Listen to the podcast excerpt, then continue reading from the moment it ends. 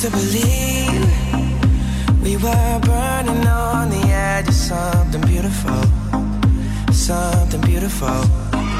Good morning and hello everybody. Welcome aboard American English Express. I'm your host Oliver. 各位好，欢迎搭乘美语早班车。 On a miracle. 昨天的节目呢，和大家一起来去播报了一个故事。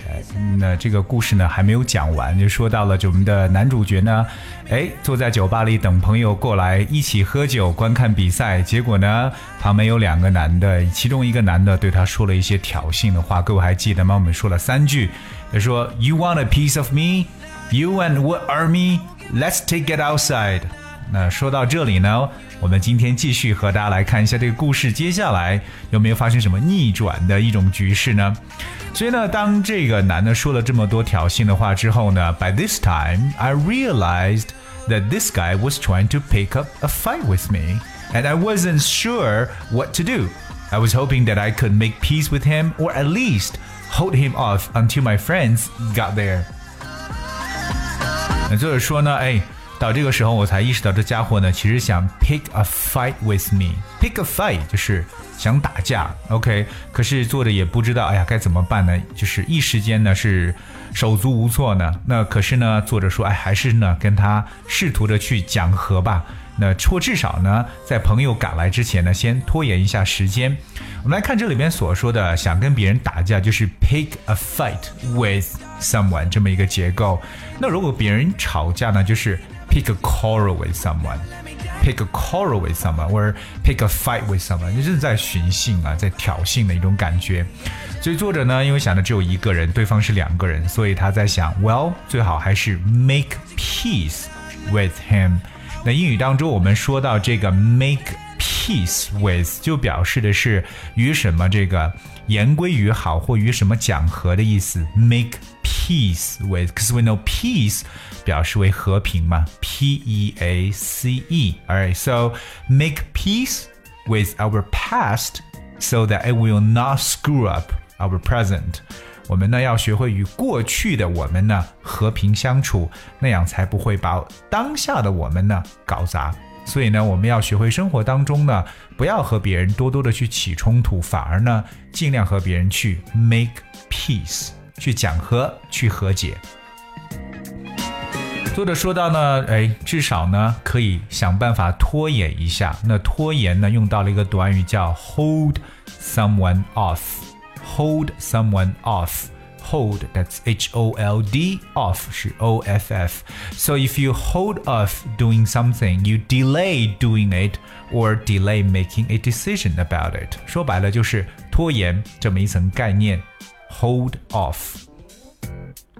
所以呢，作者说，I said to him, I'm just sitting over here minding my own business. I'm not trying to get in your face. I don't have a problem with you. Let's just chill out and I'll buy you and your friend a drink. He didn't seem to like what I said. 那作者呢，还是哎一个非常呢 和事佬，就把这个事情呢就是平静下来，安静下来。所以他说，I'm just sitting over here minding my own business. Mind my own business。所以英语当中，mind one's business 就表示管好自己。我我没有去理会到你，我没有。哎，想在你这边生事儿啊？OK，mind、one's own business。我们也常说，just mind your own business，你管好自己吧。Just mind your own business。那他继续说到，I'm not trying to get in your face。啊，英语中 get in someone's face。Well, if you get in someone's face, it means that you annoy or you act in a very aggressive way towards someone.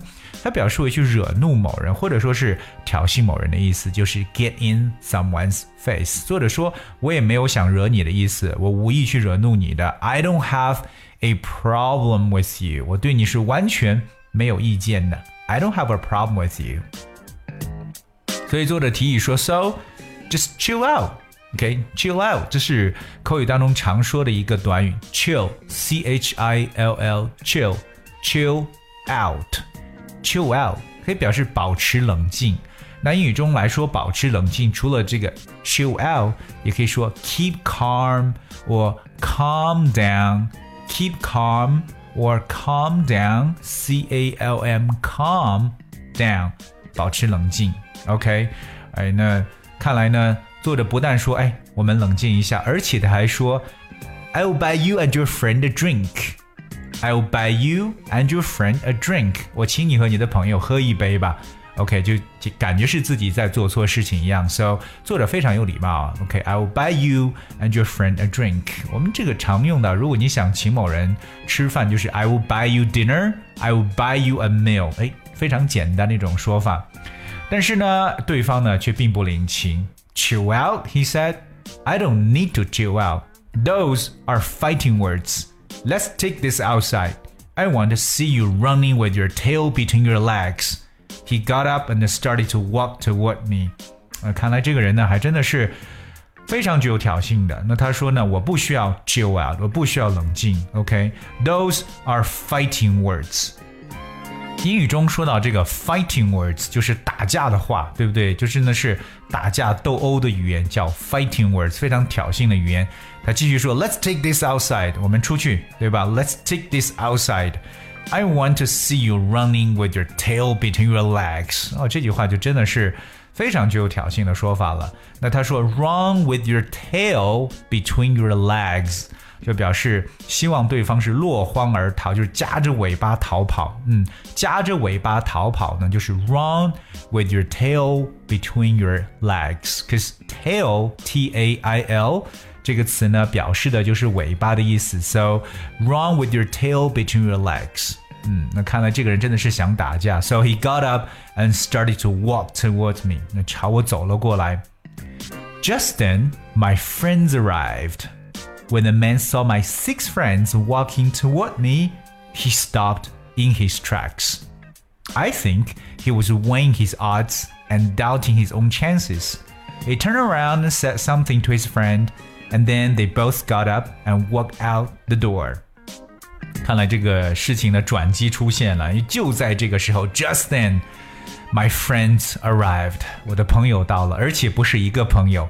when the man saw my six friends walking toward me，而 six friends 看来做的很聪明啊，真的是出来喝酒，不是单枪匹马，有六个人朋友一起到来了，所以这个人呢就 stop in his tracks，stopped in his tracks 就表示 he stopped 停下来，track t r a c k 它表示一个足迹或轨道的意思，就总体来理解可以说 he stopped。I think he was weighing his odds and doubting his own chances。我希望我们的听友把这个短语能记下来，这是非常重要的一个短语啊。Weighing his odds，我们知道 weigh 表示称重，对不对？W E I G H， 而 odds O D D S odds 这个词表示的是一个胜算或几率，所以呢，I think he was weighing his odds。and doubting his own chances，就表示说他肯定在权衡利弊，考虑自己的胜算。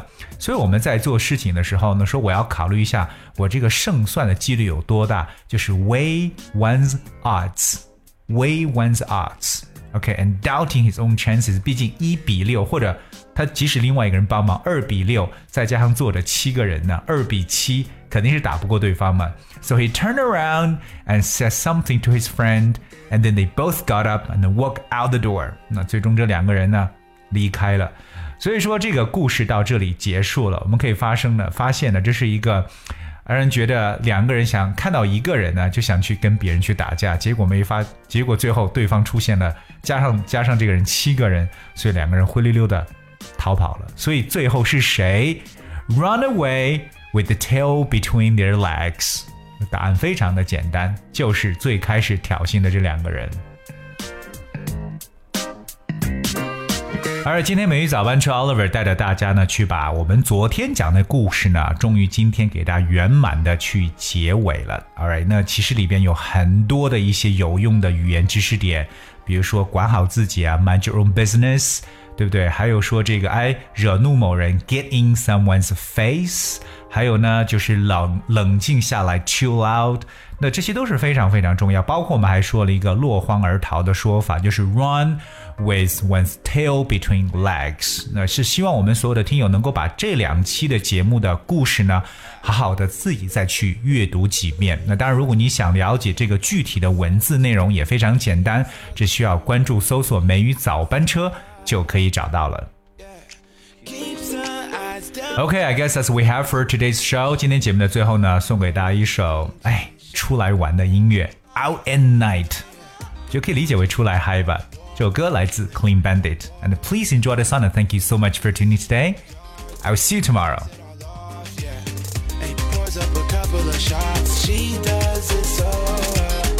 As soon as she walks out the door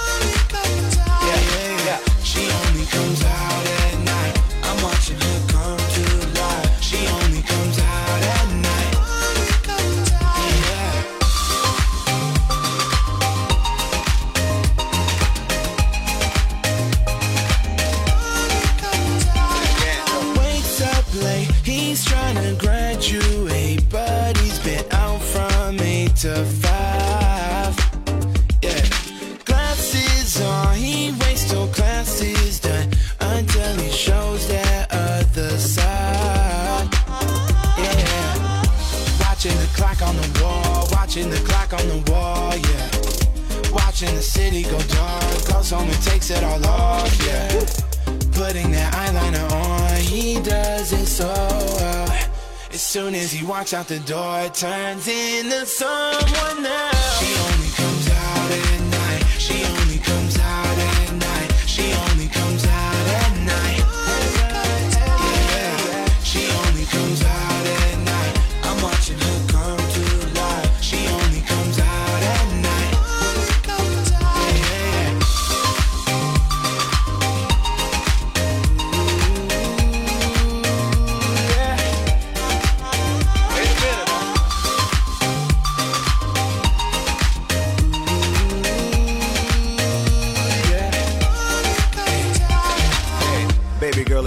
eternal. The fire in her eyes burning brighter than inferno. The devil in her thighs got me writing in my journal. Let her know that this is forever, just like my words are eternal. Yeah fruitful and fertile thoughts. But us gon' take it slow like the way a turtle walks. But speed it up if she want that pussy, I line and chalk.